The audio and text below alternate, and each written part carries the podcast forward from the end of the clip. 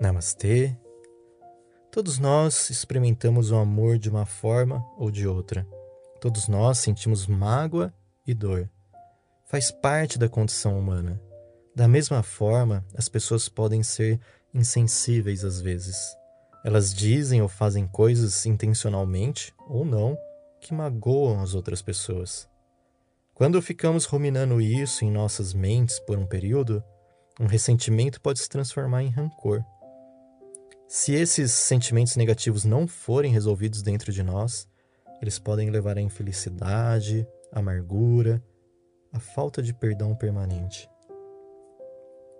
Geralmente esses sentimentos aparecem quando somos incapazes de realizar nossos desejos e vontades, ou quando somos forçados a fazer algo que não gostamos de fazer ou preferimos evitar. A raiva é a reação mais negativa e deve ser evitada o máximo possível.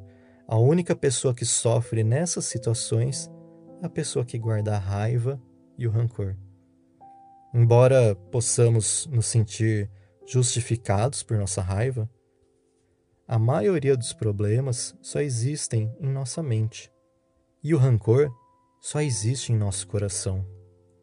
Isso porque alimentamos esses sentimentos negativos ao invés de focar nos sentimentos positivos. Muitas vezes nos preocupamos demais com coisas que não deveríamos dar valor.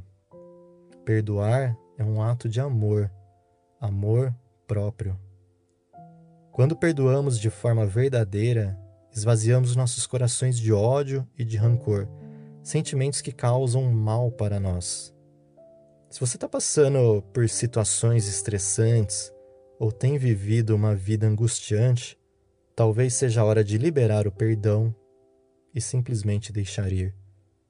Segurar esses sentimentos negativos não irão mudar aquilo que aconteceu com você, mas sim seu futuro.